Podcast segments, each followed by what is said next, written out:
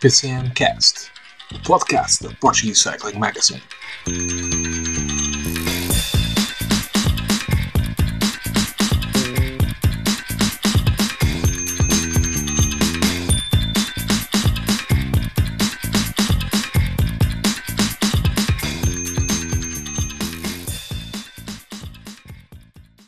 Todos, sejam muito bem-vindos. PCMcast, a segunda temporada, o episódio 28. Eh, Estamos a abrir caminho para, para o Tour de France. Peço desde já desculpa aqui por um eco maior que existe eh, no meu som, porque mudei aqui o meu local de gravação e tan- estando num quarto mais vazio, há aqui mais eco. Hoje conto com, com na minha equipa de comentadores com o Eduardo Gonçalves. Eh, olá Eduardo, seja bem-vindo mais, mais uma vez, mais uma semana. Tu andas a, a picar o ponto todas as semanas agora. Olá David, sim, mais uma vez, ah, aqui hoje junto com a Paula, ah, cumprimentar aqui toda, toda a gente que nos ouve, estou quase efetivo dentro destas três semanas, mas aqui também à espera que os, que os nossos colegas regressem rapidamente para tomarem também o lugar deles que é importante. Os Nunos, o Nuno Ferreira está a fazer uma formação para ganhar o jogo das apostas, segundo as teorias da Paula, e acho que o Nuno Martins Neves foi eh, às compras ao mesmo sítio onde a Cuca Roseta foi, eh, foi, foi jantar. Eh, que ele disse também comprava lá bacalhau. Por isso, eh, temos também a nossa Paula. Paula, seja muito bem-vinda. Eh, penso que não vais cantar, como cantaste agora antes de começarmos, foi não? Não, não. Uh, mas posso revelar que desta vez uh, cantei Alphaville, porque me enganei a dizer o nome da equipa da Quickstep, em vez de Alpha Vinyl disse Alphaville. Uh, e como o David não estava a apanhar o que era, tive que cantar Forever Young. Pronto, fica mais um movimento musical um, aqui privado, do, privado no PCMcast. mas aproveitar para, para dizer olá ao Eduardo e para, e para cumprimentar todas as pessoas que, que nos ouvem. Nós gostamos dessas pessoas, essas pessoas são fixe. São sim, senhor. Peço, peço desculpa pela minha ignorância musical, mas pronto, às vezes quando uma pessoa não está ali eh, com o chip ligado, a minha, a minha falta de, de referências é. Mas, assim, mas conhece a música Forever Young, certo? Claro, conheço. Aliás, vou, vou confidenciar uma, uma vez, pai, no oitavo ano, a minha turma lembrou-se toda de se pôr a cantar essa música, porque acho que ela estava a dar num, numa publicidade qualquer, uh, nessa altura, um, acho que era de uma marca de carros. E, e, seja, e mesmo entre as gerações mais jovens estava muito famosa. E puseram-se a cantar durante uma, uma, uma aula e a minha professora de francês da altura saiu a chorar da, da, da aula porque nós nos... não por causa, suponho que, a música, suponho que não fosse por causa da música, mas foi porque mas foi porque éramos um bando de adolescentes uh, irresponsáveis, não é? E que não estávamos Difíceis. a respeitar e que não estávamos a respeitar a autoridade. Mas pronto, fica aqui. Não é a primeira vez que tu contas histórias da tua adolescência que provam que tu não eras um adolescente fácil. Não, não, eu era, eu era fácil, eu era o único, eu era, eu era o Eu era o adolescente- único, adoro. É o único era- prejuízo. Não, eu na maioria das vezes era o certinho. Era eu que tinha que. Mas pronto. Ah, essa- essas teorias que a Paula traz aqui, que, que eu não sou adolescente fácil, são, são cavalas à minha pessoa. Vamos lá eh, começar pelo critério do Dauphiné, que foi vencido de forma mais ou menos fácil pelo Primoz Roglic. Eh, parece que as ameaças estavam dentro de casa, mas que acabaram por não ser bem ameaças, porque Jonas Vingard foi segundo, eh, Ben O'Connor da AG2R eh, foi, foi terceiro. eh, numa corrida que a Jumbo dominou mais ou menos eh, como quis, eh, as, as oito etapas, tendo vencido três delas, eh, se bem que o Van Aert ainda colecionou mais dois segundos, ando eh, só por um dia que não vestiu a camisola amarela, por isso eh, fez o que quis da, da corrida. E Paula, é esta talvez a, a primeira nota para, para se tirar deste, deste critério do Dauphiné, uma vitória com autoridade da, da Team Jumbo Visma e eh, o Roglic, apesar de algumas eh, não sei se dificuldades é o termo certo, mas pronto, de alguns uh, ali de, alguns reparos que ficam no ar, ele este ano vai mandando para trás das costas as, uh, o azar que costumava ter em terras francesas. Uh, pois, este é o ano de exorcizar demónios. Um, pronto, claramente, não é? Já venceu o Paris e agora venceu o Dauphiné. Um, portanto, nesse capítulo as coisas estão a correr bem ao, ao Roglic. Uh, quanto à outra questão sobre hum, eventuais. Foi fragilidades o termo que tu usaste, não foi? Sim. Um, pois não sei. Uh, eu acho que nós às vezes nos esquecemos um, que os ciclistas também são seres humanos e que por alguma razão isto também é um desporto de equipa. Um, mas compreendendo que o grande adversário de Primoz Roglic é o Tadej Pogacar, portanto é normal que estas um, pequenas fragilidades, vou usar essa, essa expressão porque acho que é feliz, um, chamem, chamem, sempre, chamem sempre aqui a atenção. Agora, acho que apesar disso, uh, isto também não deixa de ser, isto é uma prova importante, obviamente, uh, é uma prova, mais uma uh, prova que o Roglic ganha, o homem tem palmarés que nunca mais acaba, ainda que, ok, falta-lhe ali um tour, também faltou o giro, um, mas acho que, honestamente, eu, eu gostei de ver a Juma. Eu tenho gostado de ver a Juma correr este ano, porque acho que mais do que tudo eles parecem ter aprendido uma coisa muito importante, que é independentemente de quem lidera, e o Roglic disse, eu li alguns, acho que no Cycling News, um, que não interessa quem ganha o giro, quem ganha o giro, desculpem, quem ganha o tour, eu disse que hoje não estava fácil. Não sei quem é o tour, uh, referindo-se se é ele, se é o Vingar, não é? Uh, o que importa é que a equipa ganhe o tour, não é? Que é o grande objetivo da equipa, não é só o grande objetivo dele, é o grande objetivo da equipa, não é? De ganhar, de ganhar o tour. E acho que o Jumbo se tem preparado e tem trabalhado muito esta questão de construir um coletivo muito forte uh, para fazer isto acontecer. Acho que isto foi mais uma, este critério foi mais uma demonstração do poderio daquela equipa, que depois uh, também salta à vista porque tem líderes uh, com uma qualidade tremenda. Uh, não acho que faça de amarelo e alguns no Twitter sobre essa questão de se Jumba a nova um, Ineos. acho que também é difícil fazer estas nova Ineos, não, era a nova Sky. Acho difícil fazer estas comparações porque há sempre Pogacar, uh, e nunca se pode descartar Pogacar, independentemente da conversa de tem equipa, não tem equipa, porque Pogacar já venceu um Tour de France sem a reboque desta equipa da Jumbo, uh, portanto não sei muito bem qual vai ser a estratégia da, da Jumbo uh, para isso, mas acho que eles têm, têm se preparado e têm aqui trabalhado e, e, testado algumas coisas para aquilo que pode vir a ser uma a estratégia deles uh, para o grande objetivo da época que é vencer o Tour. E neste critério, como tu disseste, venceram com relativa facilidade, né? fazem primeiro e segundo na geral, que nem sequer é inédito. É importante lembrar, eles o ano passado na Last Country, não foi? Fizeram primeiro e segundo e o Paulo Achar fez terceiro, não foi? Uh, pronto, obrigada, David, por me confirmar. Portanto, já não é sequer uma, uma novidade este, este duo uh, do Roglic com o Vingar funciona. Claramente eles entendem-se bastante bem e claramente é, é, está bem claro na cabeça dos dois quem é que é o, o líder principal, é o Roglic, uh, mas uh, não está livre e não está nem ele nem ninguém, não é? De lhe acontecer azares e portanto parece-me inteligente da parte de toda a gente, da equipa e dos próprios envolvidos, de saber que o Vingard é uma carta muito válida um, para eventualmente discutir, discutir a volta à França, como eu ia dizer fez o ano passado, mas na realidade o ano passado ninguém discutiu a volta à França, né? a volta à França foi o Pogachar e os outros, mas o Vingard foi melhor dos outros. Um, portanto, é importante dizer isto também. Portanto, acho que sim, acho que foi um, um Dauphiné irrepreensível uh, por parte de, daquela que tem demonstrado ser, a meu ver, nesta fase, a melhor equipa.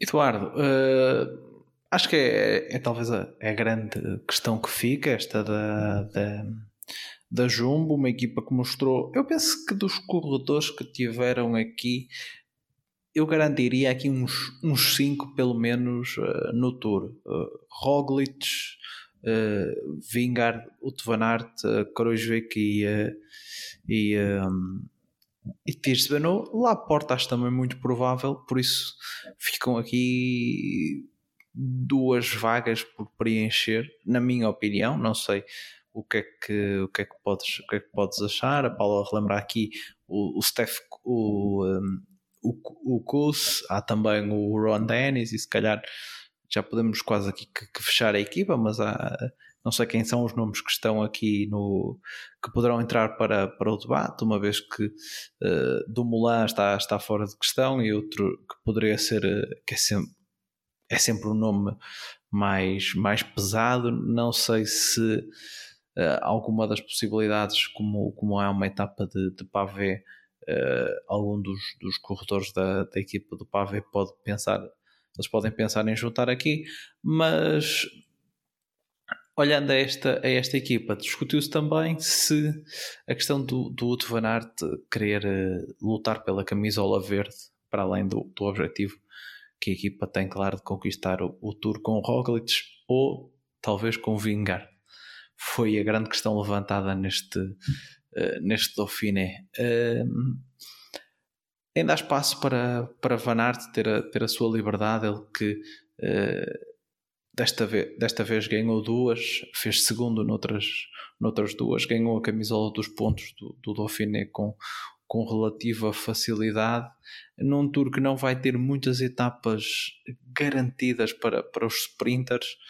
Uh, o, o sonho verde de, de, do Van Aert faz, faz sentido, é, é, é possível conciliar com, com o desejo também do, claro, do, um, do, do Primoz Roglic em conquistar a amarela final? É possível, um, é sempre possível, um, porque eu acho que uh, os restantes seis elementos vão estar uh, 100% focados naquilo que é o trabalho para o Roglic. Uh, agora, uh, também temos que perceber que vai ser necessária a ajuda de toda a gente. Nós sabemos qual é o, o, nome do extraterrestre que vai lá estar a competir com a, com a Jumbo pelo, pelo primeiro lugar. e dependendo de como correrem as coisas ao longo do tour, vamos ver de que forma é que essa liberdade poderá ser dada ou não ao, ao Wout van Aert.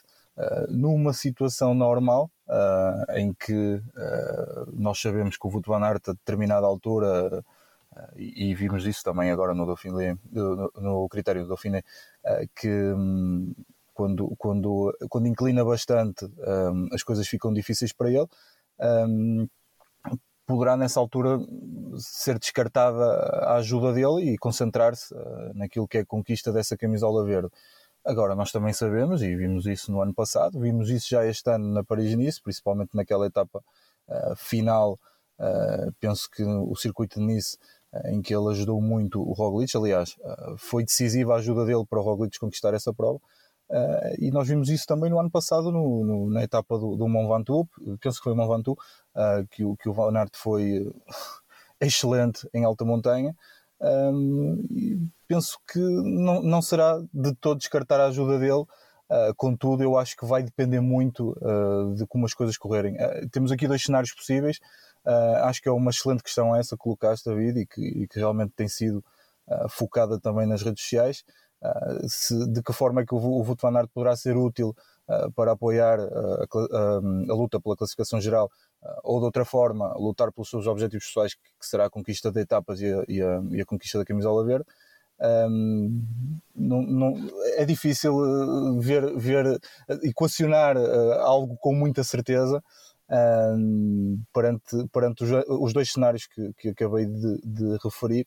Uh, penso que é a corrida que vai ditar tudo isso. Um, agora, eu pessoalmente acredito que, tendo em conta que, que o Wout van Aert poderá, uh, acredito eu, uh, apesar de outras exibições que já vimos em, em, em média e alta montanha, um, poderia ser útil ou não, mas eu acho que, um, na minha opinião, acho que há espaço para ele lutar claramente pela camisola verde. o que também o poderá manter motivado, porque também é importante motivar este tipo de ciclistas. Um, e se lhe derem carta branca, se lhe derem margem para lutar pelo seu objetivo, uh, penso que é importante para ele, é importante para a equipa, a equipa está motivada. Um, ah, vamos, vamos ver o que é que vai dar, o que é que vai ditar a corrida. Acho que vai muito depender disso, vai depender de, de se, se ra rapidamente ficam sem, sem elementos por, outro, por um ou por outro motivo, depende das circunstâncias. Se há quedas, uh, se há elementos importantes que, que ficam fora da, da, da, da corrida uh, e que diminui a possibilidade de apoio uh, ao Roglic. Um, vai depender muito, muito disso, desse tipo de, de, circunstâncias que não são controláveis, são variáveis, e isso é que vai ditar a possibilidade ou não de o Van Aert uh, poder discutir essa camisola verde. Sobre o Van Aert também, ele está aqui com uma guerra particular uh, que, já, que já vem desde os campeonatos do mundo do ano passado com, com o Filipe Gana uh, e desta vez foi novamente uma distância curta, penso que foram 10 segundos, não estou, se não estou enganado, no contrarrelógio. Foram, não, foram 2 segundos. 2 segundos. segundos a certo momento ele chegou a ter 10 segundos de vantagem no primeiro ponto, depois acho que passou para 10 segundos de atraso e ficou com 2 segundos no final. Uh, estes dois andam aqui numa, numa bela batalha quando, quando é lugar para, para contrarrelógios. Uh, o Tour vai abrir logo com um contrarrelógio. Achas que será entre estes dois que a coisa se vai discutir?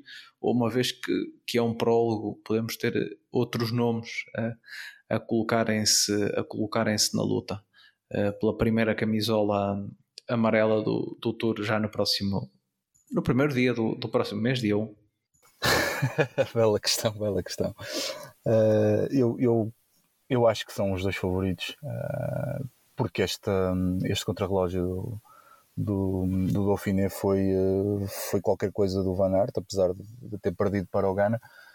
mas o Ghana é o campeoníssimo do contrarrelógio tudo que não for uma vitória no contrarrelógio uh, do Ghana uh, é estranho, uh, por isso eu, acho que, eu acho que são os dois favoritos.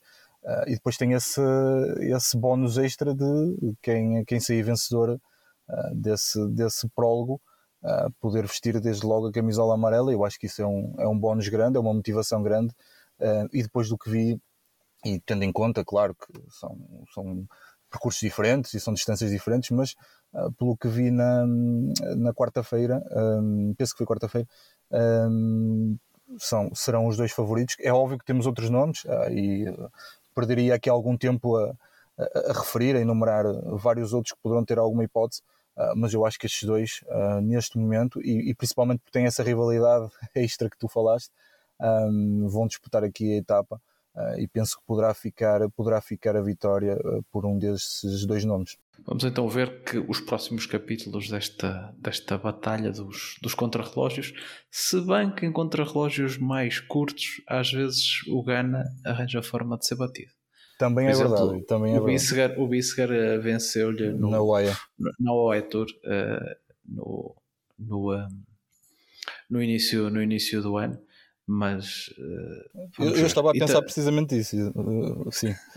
Sim e também perdeu no ano passado o, o título europeu que era um contrarrelógio uh, 20 e poucos quilómetros não é assim tão, tão extenso. Paula, mais pontos deste Dauphiné. Podemos dizer que houve aqui alguns corredores uh, a carimbar o seu passaporte para, para estarem presentes no, no Tour. Uh, acho que não sei se, se, se, vais concordar comigo, é também uma, uma das características, digamos assim, da, da, corrida. Nesta, nesta corrida que, apesar de não ter uma luta grande pela geral, tem, tem, eh, há, há corredores que querem aparecer, vimos principalmente as equipas continentais eh, francesas a quererem, a quererem fazer muito. Também as equipas francesas no geral. Eh, a Total Energia saiu-se muito bem com duas vitórias e diria que o senhor Valentin Ferron uh, terá sido um dos que carimbou um passaporte para estar uh, em Copenhaga no início do tour. Pois, eu concordo contigo. Se vai acontecer ou não, não sei, mas, mas eu concordo, eu concordo com a tua leitura, obviamente. Mas é como tu dizes, esta, esta é uma prova que é normalmente uh, dita como preparação para o Tour, portanto também me parece uh, normal que as equipas usem, usem aqui esta, esta oportunidade para, para perceber também um, a forma dos corredores, porque e vou aqui roubar as palavras do Patrick Lefebvre, nem acredito que vou fazer isto, mas um, de um artigo a falar mais à frente, mas ele explica, a propósito do Alá Filipe, uh, mas que serve para, para tudo, não é? Uh, isto é tudo muito bonito de se ver e os treinos correm bem, mas uh, é diferente estar a treinar do que estar a correr. portanto, este tipo de provas ajuda, obviamente, as equipas a a tomar decisões e a perceber quem, de facto, em situação de corrida uh, e numa altura tão próxima, não é? Do, do Tour de France, uh, de perceber quem é que poderá estar, uh, estar apto ou não. E, nesse desígnio, deixa-me aqui dar o destaque porque estava mortinha por dizer isto. Um, gostei muito das coisas que mais gostei de ver neste Alfiné. Uh, Perdoem-me aqui o patriotismo, mas de ver o Ruben uh, Guerreiro, que nós já sabíamos que ia ao Tour, uh, mas que mostrou, na minha opinião, uh, que efetivamente levou esse um, comprometimento a sério um, e que, que quer estar no Tour ao mais alto nível e efetivamente o que ele demonstrou durante toda esta, durante toda esta prova é que está mais que pronto uh, para, para essa corrida.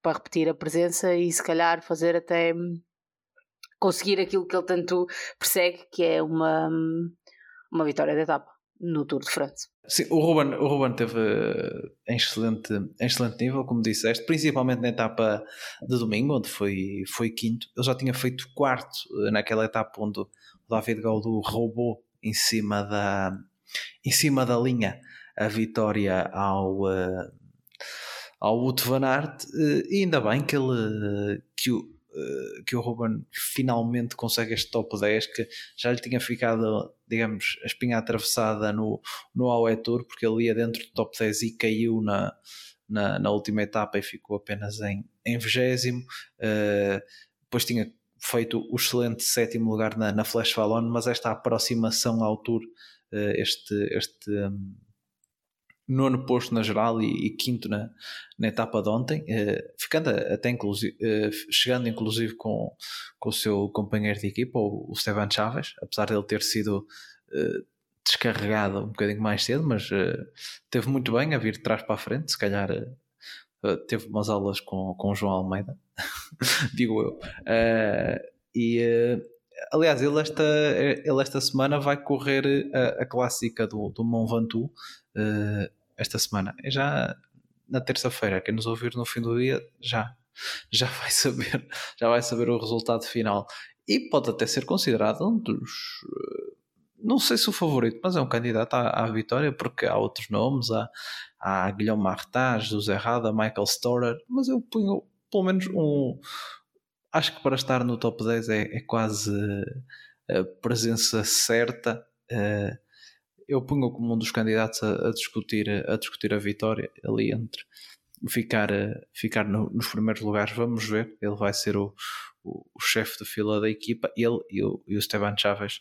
Provavelmente a F Easy Post entra nesta, nesta corrida com, com expectativas de, de, poder vencer e entrar outra vez nesta. Mais uma que, que certamente está a olhar para esta questão da, da, dos pontos. Aliás, eu diria que há muita gente a olhar para a questão dos pontos, porque olhando para esta. Para esta start list, uh, as equipas que estão ali com a corda na garganta, a Movistar uh, traz o Valverde, o Verona, o Jorgensen, o Souza, tudo, tudo trepadores. A própria EF traz também uma equipa muito forte com, com o Chaves e o, e o, o Ruben e também o Merawi Kuds, um dos melhores trepadores da, da equipa. Oh, Paula, a Movistar que disse né, que parece que o Unzo é agora voltando um bocadinho ao tema da, das, das, descidas, que agora muita gente fala disso, o, o senhor uh, o senhor Unzué uh, lembrou-se agora que, que tem que lutar por, por pontos e, e, disse que não achava nada justo esta, esta, um, este ranking por pontos da, da UCI. Pois, sabes, quando a forca está na tua garganta, uh, as coisas ganham uma nova perspectiva, não é? Uh, vocês, vocês não, o Eduardo, uh, o Nuno e tu já, um, já falaram aqui disso a semana passada e muito bem, eu ouvi uh, e aprendi. um, mas sendo que eu não, eu particularmente não discordo, eu não acho que ele esteja errado em toda a linha um, naquilo que diz vocês falaram disso aqui, a questão da semana passada, não é? das provas uh, World Tour valerem, valerem pouco mais do que as outras, e esta questão de ter que, e é o Onzué diz, diz mesmo isso, não é? Uh, para te manteres no primeiro escalão tens que ir ao segundo ou no terceiro buscar pontos, que isto não faz sentido. Uh, tudo muito certo, mas amigo, esse sistema de pontos começou há quase três anos. Um, é aquela questão de que se calhar devias ter sido a massa crítica necessária na altura e não agora, não é? Agora, porque quando, quando estas opiniões surgem nestes contextos, não é? A, a história depois nunca é uh, sobre o conteúdo daquilo que ele diz, não é? é, é muitas vezes passa-se um bocadinho ao lado, não foi o nosso caso, porque vocês, e muito bem, estiveram a debater esse tema, mas se calhar às vezes a, a discussão passa muito ao lado de, efetivamente se esse sistema de pontos é justo ou não, para se focar em ah, mas ele só está a dizer isto porque está nessa situação, enfim, então desfoca a conversa toda. Por isso é que esta análise um, podia e devia ter sido feita uh, logo na altura, porque isto se calhar percebeu, se calhar devia ter percebido isto uh, logo na altura. Acho que todos concordamos com algumas coisas. Agora, o, senhor Anzoé pode dizer o que ele quiser. Mas a verdade é que a Movistar também parece que só acordou uh, agora. E isto não vai apagar, por muito que ele queira, as péssimas épocas que têm feito e, particularmente, lembrar. É, foi a época passada que eles acabaram com duas vitórias, não é? As duas do Soler. Uh, não, em 2020. Foi em 2020, pronto. Mas o ano passado também não ganharam muito mais. Eram aí oito vitórias, uma coisa assim. Já não sei. Uh, não é um bom dia para eu estar a, eu estar a tentar recordar-me destas coisas. Mas uh, uh, 2020 foi essa época. O ano passado não ganharam, ganharam mais, mas não ganharam muito mais. E este ano vão pelo mesmo caminho. E é quando é a equipa que depende de um senhor de 42 anos, algo está muito errado. Independentemente da grande vitória do, do Carlos Verona, no critério do Dauphiné, uh, totalmente merecida e no escalão World Tour, um, mas um, eu acho que o Zoé tem que começar a pensar também uh, em olhar para dentro e pensar o que é que a equipa também fez de, de menos bem. Não pode culpar tudo no sistema, num sistema de pontos que não é sequer novidade. Esta é a minha visão sobre, sobre o tema uh, dos pontos e sobre aquilo que tem sido as prestações da Movistar. É verdade, depois também tem azar, não é? O Henrique Mas uh, teve azar, voltou a cair uh, e, não, e não terminou o, o Dauphiné, mas ele não se pode escudar só com isso, porque todas as equipas têm, têm esses azares. acontece a toda a gente. Se, se bem que o, o Mas este ano já é a terceira queda grave que, que tem e que o afasta do, do topo das, das classificações gerais. Está pois, um bocadinho mais está azarado. Está bastante azarado, mas pronto, eu ao ano passado o Roglic também teve uma queda que o afastou, que o impediu de ganhar o Paris-Nice, depois acho que ainda fechou top 10, mas para aí sétimo ou oitavo. Uh, tem uma queda também que o obriga a desistir do, do Tour de France Pá, é assim, é, é, é chato. É. A Jumbo também tem mais soluções do que a Movistar? Sim. Mas, mas, mais uma vez, é uma equipa que não está a ter um triênio brilhante em ponto nenhum. Uma equipa que, mais uma vez, em 2020 só teve duas vitórias. Não se pode queixar só do sistema de pontos. Tem que olhar para dentro também, independentemente de ter alguma razão hum, na forma como, como está estruturado o sistema o sistema de pontos. Eu gostava também de ver, era, honestamente, uh, porque eu gostei de ouvir, como já disse, uh, o vosso debate e como acho que era o Eduardo que dizia que é difícil, nós criticamos o sistema, mas é difícil pensar numa alternativa, que é difícil, é verdade, eu concordo com isso, uh, mas gostava de ver uma alternativa. Não provavelmente de nós, não é? Que somos adeptos do ciclismo, gostamos disto, e por isso é que também fazemos este programa. Mas eu gostava de, de de ler uma proposta de alternativa, de ler, de ver, de ouvir, não sei, mas uma proposta alternativa e efetiva a esse sistema. O que é que tem efetivamente que mudar? Uma coisa parece-me que estamos todos de acordo.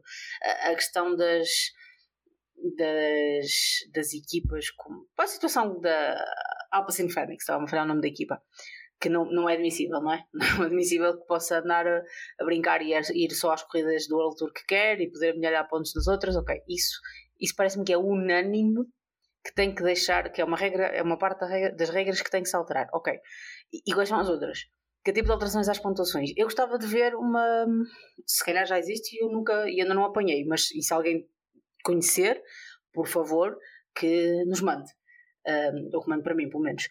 Mas eu gostava de ver isto, é o que é, o que, é que falta alterar, onde é que efetivamente que alterações é que, que podem ser, porque eu vejo muitas equipas a queixarem-se, maioritariamente as equipas que estão a lutar para não descer, mas não vejo soluções alternativas. E sabendo que é difícil eu gostava de, de entender como é que isto pode ser efetivamente uh, melhorado, sendo que, e deixa-me sublinhar esta ideia outra vez, já disse isto duas vezes, vou dizer a terceira, uma equipa como a Movistar não se pode escudar só disso, tem que fazer uma reflexão muito profunda sobre aquilo que andou a fazer nos últimos dois anos e meio, sobre contratações falhadas e coisas deste género, desculpa.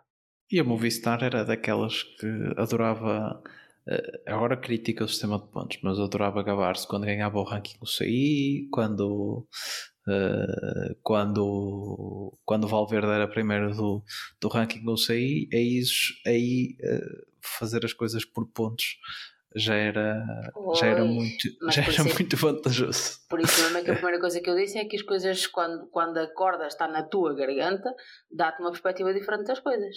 O senhor, o senhor Unzo parece que, que já lá está, foi mais um que agora, que agora abriu a pestana porque pouco pode acontecer em termos de, de descida, se bem que a Movistar não é eh, não é pior de todas, mas lá está. Mas se calhar, eh, comparado com outras equipas, eles não têm uma, uma solução para. Não é pior ainda. Não têm uma solução para, para o sprint, por exemplo. Eh, exatamente, exatamente. Que, que, outras, que outras equipas têm. Eu, oh David, desculpa interromper, eu acho que a situação deles não é fácil precisamente por isso. Uh, porque tem, tem toda uma equipa que não, está, não está direcionada para, para essas conquistas de etapas. Um, por isso, eu, apesar de não, não serem equipa em maior risco neste momento, uh, as coisas nos próximos meses podem complicar-se bastante. Por isso é que, se calhar, uh, o senhor Unzué veio agora uh, a, a, viva voz uh, dar conta desse, dessa situação, porque isto pode piorar e pode ficar muito complicado para, para a Movistar. Pois é que eu estou a olhar aqui para um ranking na Cycling News, tem aqui um gráfico, e eles só têm mais mil pontos, são precisamente mil, são do, eles têm 12.966 pontos. Eh, isto é o ranking de 7 de junho, ok? Agora deve ter algumas diferenças, mas ok, não, não vão ser assim tão significativas e a Lua de Sudal tem 11.966, ou seja, eles a 7 de junho tinham apenas mil pontos uh, de vantagem sobre a Lua de que era a primeira equipa em zona de, de descida. Isto é muito pouco. Ou seja, é preciso, é preciso que, por exemplo, que o Henrique Mas faça um, agora esta dupla uh, Tour e Vuelta um bocadinho uh, na senda do que fez no ano passado, para dar aqui algum, algum respiro à equipa para seria, seria uma coisa que vinha, que vinha a calhar. Vamos ver se. Pois, vai, mas é aquilo que o Eduardo não vai disse. Cair pelo caminho. Sim, aquilo que o Eduardo disse é, acho que é, é fundamental, que é a questão de eles não têm sprinter, enquanto que a Lotte Sodal tem, tem um, não tem mais que um, não é? Tem o Arnaud Dali uh, e o Caleb Ewan, uh, Bike Exchange, por exemplo, que a equipa imediatamente abaixo, uh, ou era, mais uma vez, 7 de junho, que é o ranking que eu estou a ver. Uh, tem o Dylan Groenwegen e outros, mas tem, tem nomes que lhes podem dar uh, vitórias uh, nesse tipo de provas uh, mais Matthews. pequenas. Sim, o Matthews, que deve ir ao tour, não é? pelo menos lembro-me de qualquer coisa. mas lá está, mas mesmo que não seja no, no Tour ou numa prova World Tour, que são garantes de vitórias ou de pontos, mesmo seja vitórias, mas de amelhar pontos um, noutras provas. E, e, a Movistar efetivamente não tem esse coletivo, por isso é que eu falava dessas questões da, da equipa, tem que olhar para si própria e perceber os erros um, da própria estrutura, nas contratações e afins, e, e nem sequer nem sequer estou a falar de questões como a do Miguel Angel Lopes, estou a falar desta estruturação da equipa. Que isto tem que ser imputado à direção da equipa, ou não? Não sei, não sei, mas olha uma coisa. E o facto da série ainda não ter saído na Netflix? Também achas que devia ser imputado a alguém? É, sim, acho que sim, acho que, acho que sim. Estou, eu sei que já anda aí, que já estão, já está disponível em algumas, uh, em alguns outros sites, mas eu, eu sou uma pessoa muito ordeira. Eu não gosto muito de, de cometer uh, irregularidades. Irregularidades, exato, vamos dizer irregularidades. Um, para terem noção, eu tenho as plataformas todas, uh, tudo: HBO, Amazon, Netflix, Disney Plus, you name it, eu tenho. Uh, claro que todas são contas divididas, a Netflix nem sequer sou eu que pago, não é? Uh, conta dos meus pais, os meus pais, não, não, desculpa, os meus pais disseram que subscreviam eles e, e eu e o meu irmão podíamos usar, então. Uh, porque é que eu vou fazer de, de esquisito e dizer não, não, eu também quero muito pagar? Uh, não quero, eu quero usufruir, mas não quero, eu quero usufruir de forma hum, legal. Uh, mas se puder não pagar, ou pagar também, muito é. menos, é melhor, não é? Pronto. Também não fazes questão. Não é? Eu não sou rica. Paulo, olha, Paulo, olha que a tua mãe ouviu isto. A tua mãe ouviu isto. Paulo. Pois é, a minha mãe ouviu isto. Uh, mas ela não se importa. A minha, a minha mãe gozou publicamente comigo, portanto eu posso dizer estas coisas. Que ela já está em dívida para comigo depois daquilo que ela disse de mim no podcast do Giro. Mas sobre a questão de. Hum, achei, achei curiosa a tua resposta, David. Uh, quando perguntei se não podia ser, se essas coisas das questões das contratações não era imputada à direção desportiva e tu disseste não sei, então é, então é imputada a quem? Quem é que toma as decisões? Ah sim, sim, acho que, acho que é, é a direção desportiva e, e eles é uma, eu já não me lembro do último sprinter que eles tiveram. E se pensarmos até naquele que é o. O, o Cortina, que é um bocadinho, não é? Sim, sim, sim, mas se pensarmos até naquele que é o panorama dele, os mercados que eles costumam explorar, o mercado. Uh, pronto. Tem um mercado espanhol que, tal como o português, a Península Ibérica não é uma grande fábrica de, de, sprinters. de sprinters. não é? Mas, mas eles também atentam ao mercado sul-americano, por exemplo este ano o Álvaro Deg transferiu-se de equipa. Não seria. Claro que não é o melhor sprinter do, do mundo e até. Mas era sprinter para dar pontos? Sim, e, e se calhar não, nem pensaram, nem pensaram no, uh, no homem. Uh, é, um, é um exemplo e, e, acho que e é sempre uma é sempre uma lacuna que todos os anos a equipa da, da Movistar tem ano, ano após ano após ano após ano. Que oh, oh, nunca tem... Depois eu acho que eles uh, apostam as fichas todas num plano A, uh, que é, e gastam bastante orçamento nesses nomes, como o Mas, como tiveram o Miguel Angel Lopes e o Carapaz em tempos, uh, e depois se as coisas não correm bem, não têm segundas linhas. Não sobra nada. Exatamente, com a mesma qualidade para disputar pontos, e para quem é que sobra esse, esse encargo, essa responsabilidade? Sempre para o, para o Valverde, Uh, e isso não vai durar sempre. E, e, se nós formos ver, a Movistar até tem aqui alguns resultados interessantes durante o ano. Uh, eles fizeram segundo na Strade Bianchi, segundo na Flash Ballon, com quem? Com o Valverde. Um, até chegaram, eu acho que fizeram quinto ou sexto com o, com o Verona no, na Wide Tour. Uh, ou seja, eles até têm alguns resultados interessantes, mas ficam-se por aí. e depois descarregar toda essa responsabilidade, ele tem ombros para isso, é, obviamente, o Valverde, mas um, vai haver um dia em que não vai dar e eu acho que isto vai se tornar perigoso porque existe realmente aqui uma política de contratação centrada nesse plano A e depois, como tu disseste e bem, não há uma aposta, mesmo nesse mercado que eles exploram mais, um, que dê garantia de pontos, mesmo nessas provas ditas menores. Uh, e acho que é uma política totalmente errada. Um, acho que devem redefinir claramente e rapidamente esta, esta política, porque se não descerem agora, uh, vão ter que trabalhar muito, uh, porque as coisas não, não me parece que vão ficar facilitadas no futuro. até mesmo por uma questão de, de vitórias, não é? A, a, a Movistar não é uma equipa que historicamente seja uma equipa muito vencedora. Claro que uh, os últimos anos têm sido os piores de todos, porque eles normalmente andam quase sempre na casa dos, das 30 vitórias, uma coisa assim só do Covid para cá que a coisa piorou muito. Depois daquela, daquela como é que é? Do, depois do ano de, de duas vitórias apenas, uh, não tem tido anos muito melhores. Teve 15 vitórias no ano passado. Este ano uh, vai, vai até agora com 6 vitórias. Uh, mas exato, mesmo para fazer número de vitórias, faltam aqui corredores um bocadinho, um bocadinho mais mais rápidos, mais sprinters para. Eles têm o Max Canter também. Não? Sim, sim, o Canter, estava exatamente a ver isso, o Canter, mas que ainda é um jovem, ainda não tem pois. essa.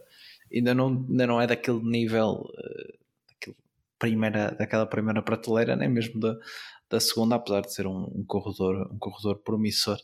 Um, olha, mas vamos passar, passar para as notícias, dar apenas. Deixa-me. Posso, desculpa. Força, força, força. Mas deixa-me puxar aqui um, um bocadinho atrás, ainda para o Dauphiné. Um, porque eu estava. Não tive a oportunidade de ver a etapa em direto ontem, a última etapa, mas vi, vi em deferido. E estava a ouvir com, com atenção o que estavam a dizer os, os comentadores, que era o Gonçalo e o Paulo, Gonçalo Moreira e o Paulo Martins. Um, e eu gostava de perceber a vossa opinião também, porque eu concordo com, com a análise que eles estavam a fazer acerca da, da Ineos.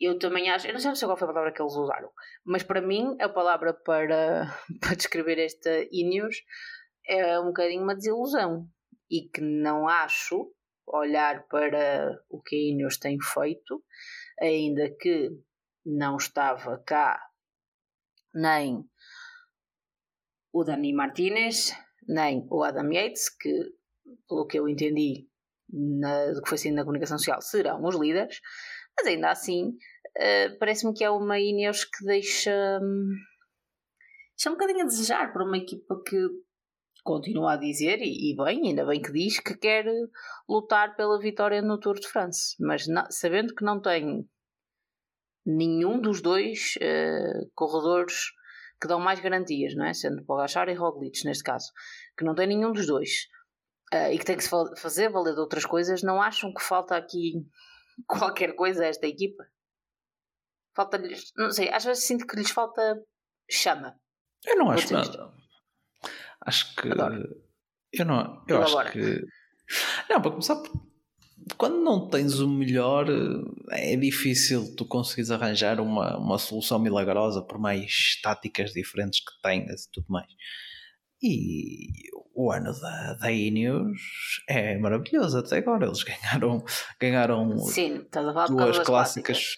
Sim, e, e pronto, ok, ok, o Carapaz uh, não venceu o giro e se caso tivesse vencido nós uh, estávamos aqui a discutir a coisa de outra forma. Mas já ganharam corridas com o Martínez, ganharam, ganharam as clássicas. Uh, pai, claro, não é Ineos do, não é Ineos, não é Sky do Froome, mas dentro do que tem acho que dá para fazer o que dá para fazer e na minha perspectiva são os que correm por fora contra, contra a Jumbo e contra a Pogacar, mas são candidatos a meterem um corredor no, no, pódio, no pódio do Tour. Para ganhar é complicado porque acho que qualquer um é complicado para, para, derrotar, para derrotar o Pogacar ao dia de hoje, mas de resto eles também até... não, podem, não podem desencantar nenhum, nenhum milagre, não vão. Não vão. Oh, David, eu até tenho, eu, eu no outro dia pensava nisso e até acho que foi uma questão bem colocada pela, pela Paula. Eu acho que a Inês passa aqui por uma síndrome da Eslovénia, não é? Porque é, é, verdade, porque a equipa é forte, uh, continuam a conquistar, uh, e tu, tu acabaste de dizer, e, e, eu concordo a 100%, não é uma má época, uh, tem em todas as condições para colocar, diria eu, pelo menos num, num top 5 o Dani Martinez, porque tenho algumas dúvidas com, com o Adam Yates, um, mas uh, têm estado presentes, e têm, exceto agora com, no Dauphiné, que o, o Gobenart não não pareceu que estivesse ainda na melhor forma, mas tem estado, acho que tem sido um ano bastante competente. Um, não ganhou com o Carapaz, ok, falhou, um objetivo falhado, acho que era a única hipótese de ganharem um, uma grande volta este ano.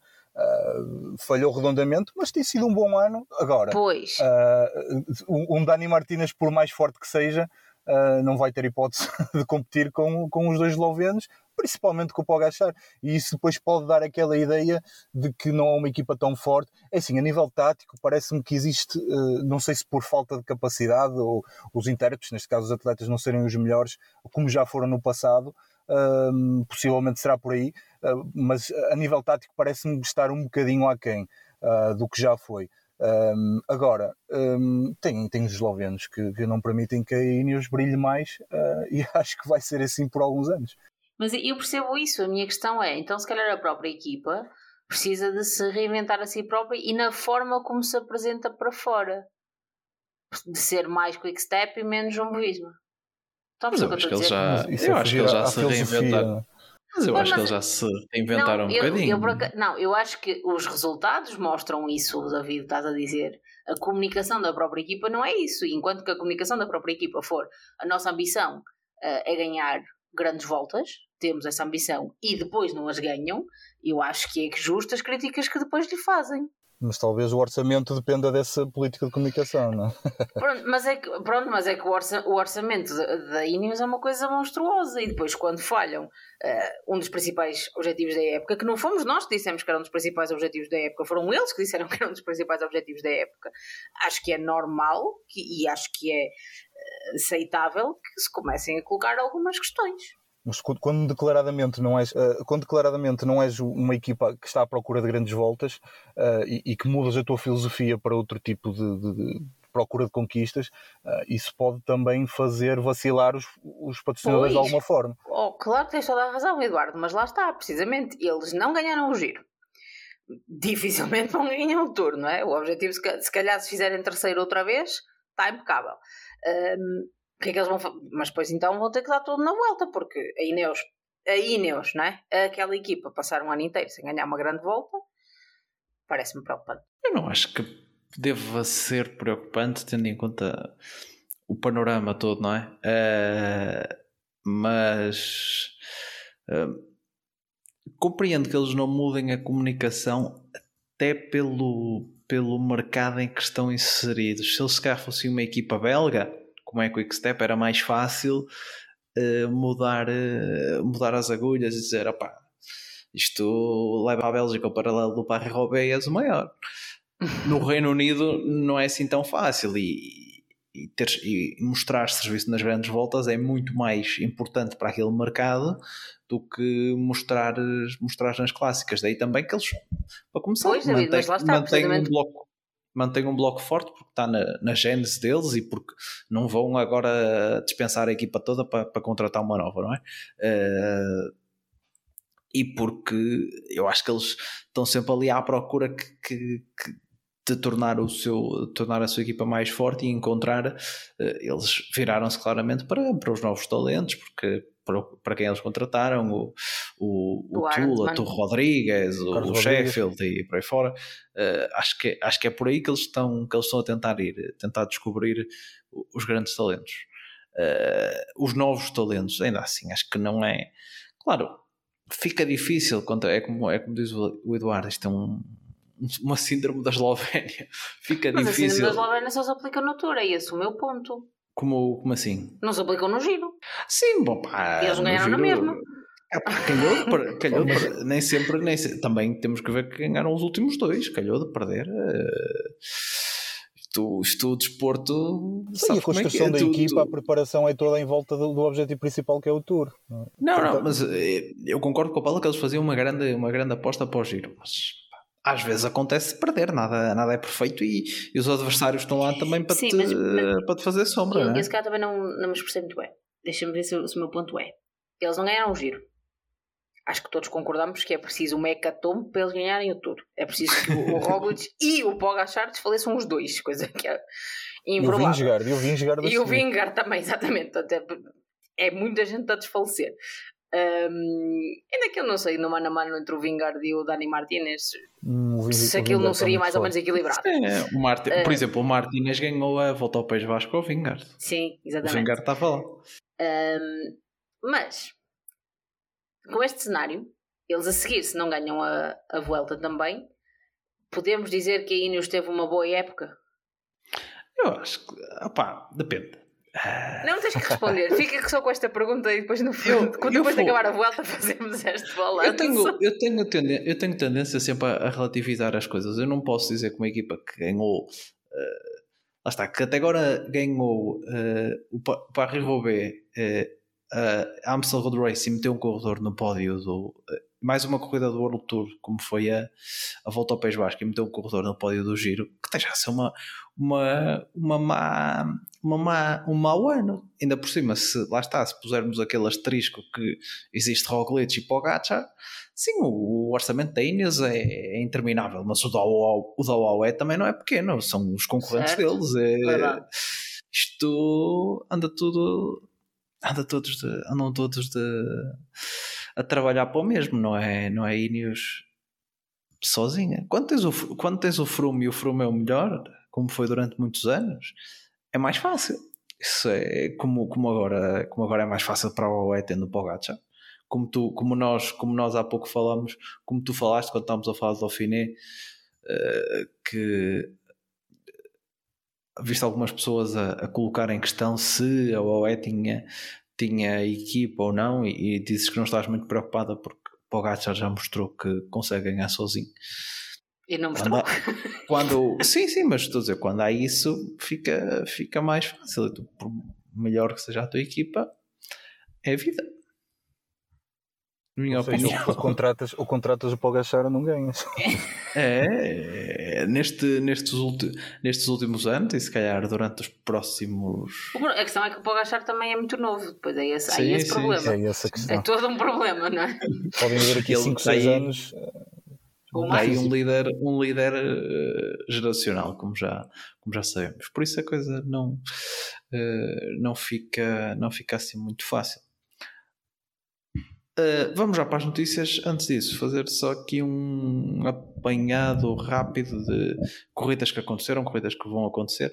Então, uh, está a decorrer a volta à Suíça. Primeira etapa para Stephen Williams, segunda etapa para Andreas Leknosund. Uh, nesta segunda etapa tivemos também direito ao Betiol, como o Uto Van Aert, fez questão de ir, de ir ao Twitter e dizer que entregava a tocha de, de festejo antecipado, ou melhor, festejo errado ao Betiol, porque o Betiol pensava que, que estava a vencer a etapa, mas afinal ia à fuga na frente.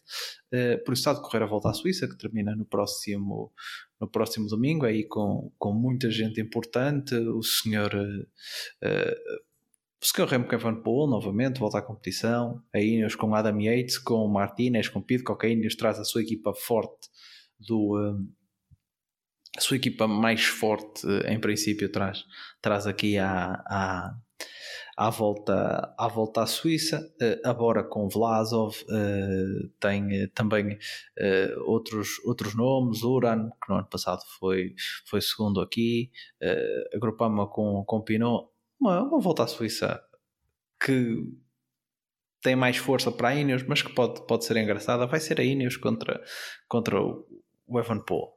Uh, depois, outras, outras corridas, vai começar também uh, volta à Bélgica, uh, como já falei, a clássica do, do Mont Ventoux, volta à Eslovénia, uh, que é a corrida do a corrida ali do quintal do Pogacar, que ele vai lá com, com, a, sua, com a sua trupe da OE. Uh, Route d'Occitanie, também corrida na zona do, dos Pirineus, também que de, de, preparação para, para o Tour, para quem ainda for para quem ainda for lá fazer, fazer uma perninha.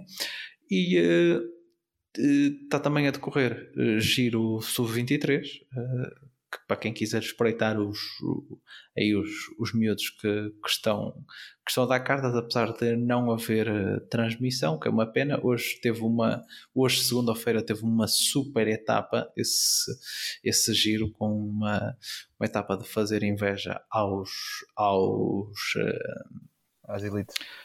Fazer inveja não, se calhar eles não ficaram com muita inveja, porque foi uma etapa, foi uma etapa duríssima, vencida pelo Leo Hater, uh, irmão do, do Ethan Hater, e que venceu já duas etapas e é o líder destacado deste, deste Giro Sub-23.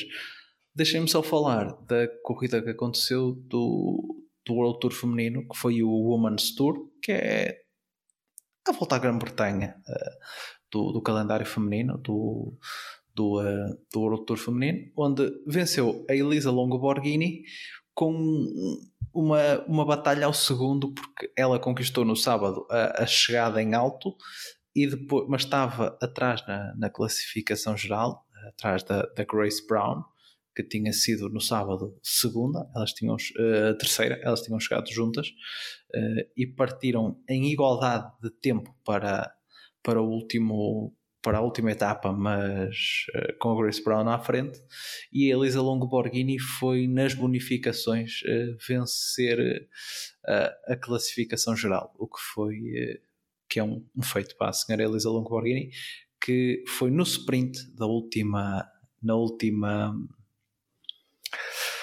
foi no, no sprint da última etapa contra uh, foi meteu-se lá a sprintar contra a Lorena Vives e contra a Clara Coponi e conseguiu fazer terceiro e vencer a etapa uh, tendo em conta que elas andaram também a lutar por bonificações ao longo da etapa porque a Grace Brown ganhou 3 segundos a Elisa Longo Borghini com o terceiro lugar na etapa fez 4 segundos, somando a 3 que já tinha ganho ao longo do dia e assim conquistou a classificação geral. Uh, foi para. Eu não tive a oportunidade de ver tudo, vi só resumos, porque, mas estava a dar na, na, no Eurosport Player, que fazemos aqui mais uma vez publicidade, por isso quem. Uh, às vezes quem tiver ainda pode, ainda pode rever as etapas e parece que foi uma batalha muito emocionante entre as duas. Uh, aos sprints, a Lorena Vives não deu etapa, não deu, uh, não deu uh, hipótese aos, aos concorrentes, venceu três etapas. Uh, vamos uh, então passar para, para as notícias. Uh, Paula, se calhar tu que já levantaste aí um bocadinho o véu, não é? Uh, vais falar sobre, sobre um, um, um senhor que gostas muito, não é? Sobre o Lefebvre, um bocadinho. Uh, pois, gosto muito. Um, não. Mas Uh, mas gostei de, da explicação que ele deu sobre um, aquilo que, que, está em perspectiva na Quick Step Alpha Vinyl para a equipa do Tour de France. Ele confirmou que o sprinter será o Fábio Jacobsen, sendo que, obviamente, um, e tal como aconteceu o ano passado, uh, o Mark Cavendish um, estará a postos para se acontecer alguma coisa e se for preciso assumir o lugar, uh, assumir. Mas se tudo correr conforme a equipa está a planear, será o Jacobsen a ir ao Tour. Uh, e o mesmo se pode dizer de Alá Filipe, que ele disse que se ele estiver em condições para ir ao Tour, irá ao Tour. E foi nesse contexto que ele disse aquilo que eu referi há pouco, de que hum, é diferente estar a treinar do que estar em corrida. Como, como sabemos, o Alá Filipe uh, esteve uns dias internado, teve um, um pulmão perfurado naquela queda terrível que deu. Uh, agora tem uma branca, não da prova. Na Liège. Na Liège, Baston Liège. Obrigada, David. Um, entretanto, já voltou à bicicleta, esteve na Serra Nevada a fazer um estágio de altitude, um, mas uh, o Lefebvre deixou claro que desde o início da época que, que vários corredores sabem que a equipa tem o nome deles na lista para o Tour, ali pré-definido, digamos assim, uh, mas que uh, com o decorrer da época e com aquilo que, que a forma que eles demonstrem antes de, da prova é que, que, se decide e disse que vai, que depois do, do estágio que estão fazer na Suíça, é que vão, vão chegar à equipa final, de, aos oito nomes uh, finais. Uh, falou aqui de, de, nomes interessantes, não é? falou obviamente do Morkov, que seja qual for o sprinter que vá, o lançador vai ser o Morkov, uh, portanto acho que sabemos que esse tem um lugar garantido no Tour, acho que é o único que, que tem lugar garantido no Tour, é o Morkov. Uh, mais garantido que esse, não sei, só o Pogacar e o Roglic mesmo. Um, falou, como disse, na questão do, do Alá Filipe, Jacobsen, uh, falou do time de Clerc, obviamente, falou do Casper hum, Asgren, que até foi interessante, que ele fez uma análise sobre a importância de, do prólogo, por causa do posicionamento depois dos, dos carros, um, e que é importante dar atenção a esse prólogo. Uh, falou também do nome do Remy Cavanha, também a propósito desse, desse prólogo. Uh, falou no Cerny, mas esse caiu recentemente no Dauphiné. Vamos lá ver uh, como é que ele está, como é que ele se apresenta. Um, e disse no, acerca da questão da, da classificação geral que a Quickstep claramente vai para, para vencer etapas e para lutar pela camisola verde, não vai com nenhum corredor uh, que diga que é que vai disputar a geral. uh, e que vai, vai apostar também nomes como Matia Cataneo e o Dries Devens, e nunca sei dizer o nome deste senhor, apesar de parecer uma pessoa bem simpática, mas nunca sei dizer o nome dele, um, que também deverão estar nessa equipa final, mas ressalvou sempre que ainda é uma questão em aberto, que neste momento há 11 nomes, ah, esqueci-me do Lamper e do Senechal, que há 11 nomes, e que conheceremos esses 8 finais depois dos estágios na Suíça, mas que, uh, isso foi uma certeza que ele deixou, se tudo estiver dentro dos conformes, a la Felipe Jacobson vão ao tour. Eduardo, o Jacobson ganhou uma, uma clássica este, este fim de semana e bateu nada mais nada menos que Caleb Ewan e Tim Merlier.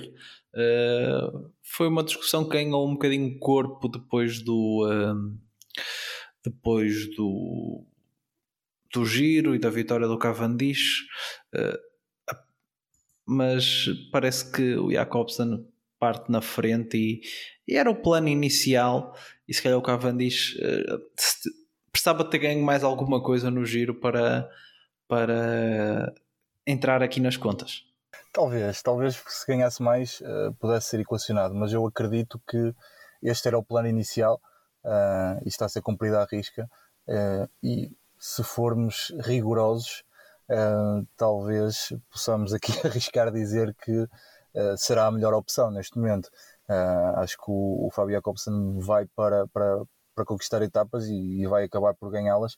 Um, não sei quantas, como é óbvio, nem vou estar aqui a fazer futurologia, mas acho que é um, um, um grande candidato nos, sprinters, uh, nos sprints uh, e entre os sprinters é dos mais fortes, uh, por isso acho que é uma, uma excelente opção. Por isso acredito que, mesmo que a performance do, a nível de vitórias do, do Cavendish no giro se tivesse sido mais favorável, penso que mesmo assim a opção recairia sempre no nome do, do Jacobsen. Deixa-me só dizer, eh, acrescentar, o Jacobsen com a vitória de ontem uh, passou para o topo da lista de mais vitórias uh, na, no ano com nove. Uh, uma lista que tem em segundo um, um senhor que subiu em alta nas últimas semanas, que é outro neerlandês, Olav Coites, acho que é assim que se diz, da Jumbo Visma, que venceu o ZLM Tour com, uh, conquistando três etapas e sendo segundo nas outras duas. Ou seja, o mínimo que este miúdo de 20 anos fez uh, foi segundo lugar. Uh, ele está em segundo lugar nesta, neste ranking também das vitórias com oito vitórias. Vês? Lá está, Jumbo Visma tem uma das melhores equipas do mundo, ainda tem um grande sprinter. Tem que aprender os senhores da Movistar. E por falar, por falar em vitórias, não é, Nuno? Uh, não é, Nuno uh, Eduardo, uh, também vais falar aí um bocadinho de vitórias. Exatamente. Ou seja, mais uma vez acabei por, por selecionar aqui um, um, tweet dos nossos já conhecidos e acho que estamos a fazer uma excelente publicidade ao El Tio Del Dato. que coloca aqui mais um comparativo uh, entre 22 e 21 um, anos, diga-se, um, e em que uh, vemos o número de vitórias um, à 24 semana da época, ou seja, o que coincide aqui com mais ou menos meio de junho, que é precisamente a data em que nos encontramos. E uh, o que nos diz este, este gráfico, que mais uma vez é bastante claro na, na, na leitura que se pode fazer, é que neste momento, no, no, topo da, da, comparação entre estes dois anos, está a Intermarché com mais 12 vitórias do que no ano passado. e isto não precisávamos de grandes gráficos para perceber que, que, está a ser uma época fantástica da, da Intermarché, um, uma época de afirmação, uma época em que os, seus, os seus ciclistas têm acho que têm reunido todos predicados para, para, para, para, para receberem elogios, como têm recebido, uh, mas depois passando aqui um bocadinho uh, uma, uma, uma vista de olhos por estes dados, vemos também a Jumbo Visma logo a seguir com mais nove vitórias, a Loto Sodal, a Sodal com mais oito vitórias do que no ano passado, um, possivelmente aqui uh, com o contributo do, do, novo fenómeno Arnaud Lee, Uh, depois temos a UAE com mais 8, o Bora com mais 7, uh, ah, e depois, uh, continuando aqui a descer nesta tabela, entre aspas, encontramos aqui quatro equipas que, se mantêm exatamente iguais àquilo que tinham em 2021, uh, que é a G2R, a Astana, a Quickstep e, e, a Trek, e depois começa aquilo que são os, os, números negativos. E aí temos a Israel com menos 3, a AF Education com menos 4, a Ineos com menos 4, e isto vai ao, acaba por, por resumir um bocadinho aquilo que, que, que tivemos a falar há pouco a Movistar uh, não tem duas vitórias este ano, mas já leva menos 5 do que em 2021. E no final, uh, e apesar de, do número de vitórias do, do Demar uh, no, no, giro, a Groupama fecha este, esta tabela já com menos 8 vitórias do que em 2021. Um, acho que, apesar de tudo, um, há aqui um número uh, que, que, engana um pouco, uh, porque a Ineos, apesar de ter menos 4, um, e volto a apontar para aquilo que falamos há pouco, já leva 23 uh, vitórias, o que é um número que a coloca aqui, penso que em segundo lugar entre estas equipas do World Tour, mas são menos 4 que o ano passado. a Quickstep continua aqui com um número já superior a 25, apesar de manter o mesmo número que em 2021 uh, e a, Intermarché, uh, que no ano passado uh, tinha aqui uma vitória nesta altura, já leva 13. Um, por isso, melhor do que eu estar a falar aqui, porque também não há grande tempo para entrar em pormenores, um, será os nossos ouvintes darem uma vista de olhos e faço esse apelo novamente porque realmente isto é extremamente interessante uh, para passarem aqui no LTU Del Dato, uh, no Twitter, uh, porque é, melhor do que estar do que estar a ouvir é olharem com os próprios olhos e verem porque é realmente interessante em termos visuais olhar para este gráfico e perceber que isto acaba por ser demonstrativo de muita coisa que nós vemos na estrada e de muitas conversas e análises que se fazem por essas redes sociais fora e que está aqui concentrado num, num pequeno gráfico mas com muita informação. Hoje, segunda-feira, terminando aqui o fechando aqui o capítulo de, das notícias dos nossos colegas foi também eh, dia de inaugurações não é? Porque os nossos eh, políticos gostam sempre de, de, de inaugurar coisas novas uh, e a freguesia da dos Francos nas Caldas da Rainha uh, inaugurou uma estátua uh, em homenagem a João Almeida se bem que diga-se a banda da verdade é só uma coisa com ciclista. Não dá para perceber que aquele é o João Almeida. Mas pronto, uh, está assim reposta à igualdade. Uh, estátuas em território nacional. Uh, João Almeida 1, Remco Evenepoel 1.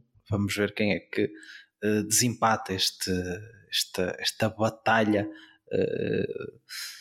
entre em termos de, de, de homenagens do, dos artistas e escultores portugueses às, às capacidades velocipédicas dos, dos, corredores. Mas João Almeida finalmente, finalmente empatou. Se bem que a estátua do Remco dá mais para perceber que é ele do que a do João Almeida. A do João Almeida é só, é só um moço a fazer contra-relógio. Realmente é uma coisa um bocadinho. Pronto, Está um pouco personalizado está pouco personalizado. Mas eu como, Mas sabes mas que eu... também é um risco fazer estátuas a pessoas vivas, portanto, assim podia também, ser, se acontecer alguma coisa. Paulo, não, é? hum? para... Podia sair um Ronaldo no aeroporto do Funchal. não, nem era por aí, era pela questão de, de sei lá, daqui até ao final da vida, o João ainda faz uma geneira qualquer, depois as pessoas voltam-se todas e é cancelado e depois tinham que deitar a estátua abaixo, assim não é preciso. Assim é só uma pessoa a fazer. Se bem que o João já dissemos aqui, não é? Ele é, ele é muito bem comportadinho. Certo. Mas entretanto, se calhar se começa a ouvir isto e começa a levar os seus conselhos a sério, ainda dá uma de, de Molano. Não falamos disso, como é que é possível? Molano, foste buscar Passou. o tema. Passou, passou. Também, Também não há nada a dizer, não é? Foi, o, homem foi expulso, o homem foi expulso da corrida. Não sei se vai ter alguma, alguma penalização extra, mas ele uh, foi expulso da corrida. Não há muito mais. Só tinha que ser, depois daquilo que ele fez. Não há muito mais. Não mas vocês não acham mais, que entre a rebeldia e a agressividade do Molano o Page foi bastante tranquilo.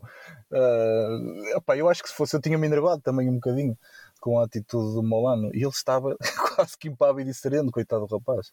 Não, ele disse no Twitter que hum, foi uh, manteve a cabeça fria porque está ali a representar uh, uma equipa, patrocinadores, o próprio desporto uh, e que pronto e que, que, achava e que se comportou da forma que achava que devia e que achava que era assim que tinha que lidar com, com as coisas. Mas eu estou contigo, Eduardo. Se não tivesse feito isso a mim, tinha lavado uma da volta uh, que criava esta bicicleta.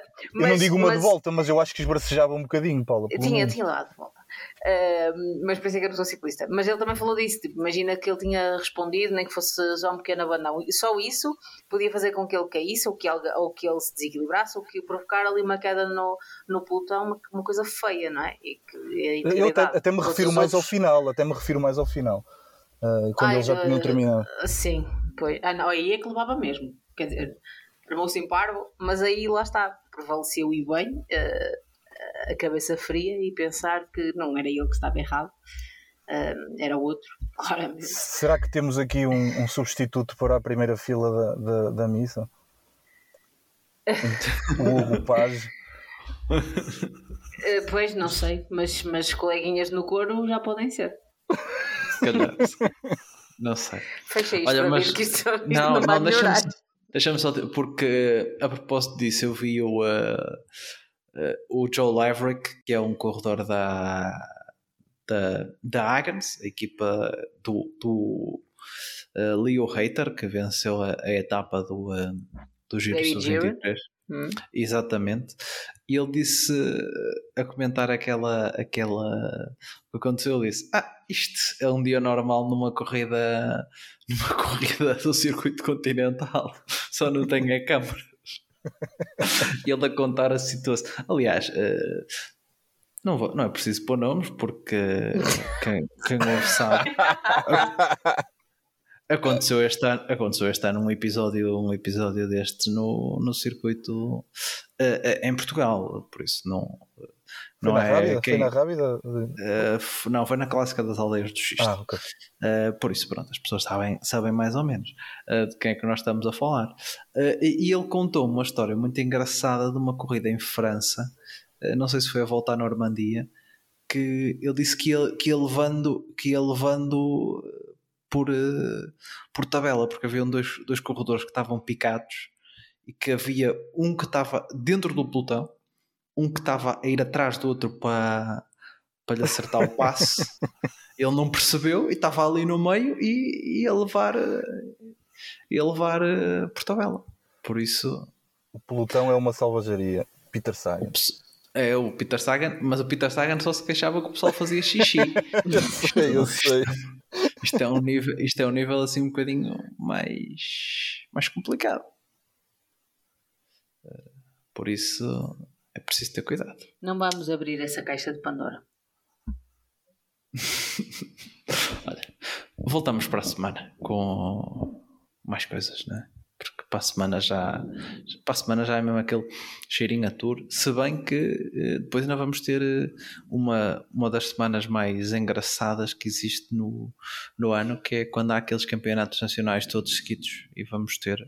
Depois nós chegamos à altura e, e vemos o pessoal todo com as camisolas diferentes não sabemos já quem é quem. Pô. Mas para a semana eh, termina a volta à Suíça e todas estas corridas que eu disse que vão haver durante esta semana, volta à Eslovénia, vamos ver com, com quantas horas de avanço é que ganha o Pogacar, volta, à Bélgica. Nuno, Nuno Ferreira, que é a parte mais importante. Sim, vamos ver se, se, Nuno, vamos ver se, o, se o Nuno Neves também volta, não sei se já foi comprar o bacalhau todo lá, lá ao mesmo sítio que foi a Cuca. Olha, até para a semana, não é? Porque não é? isto já não vai para lado nenhum. Cuidado, protejam-se do calor, porque é um calor de caraças.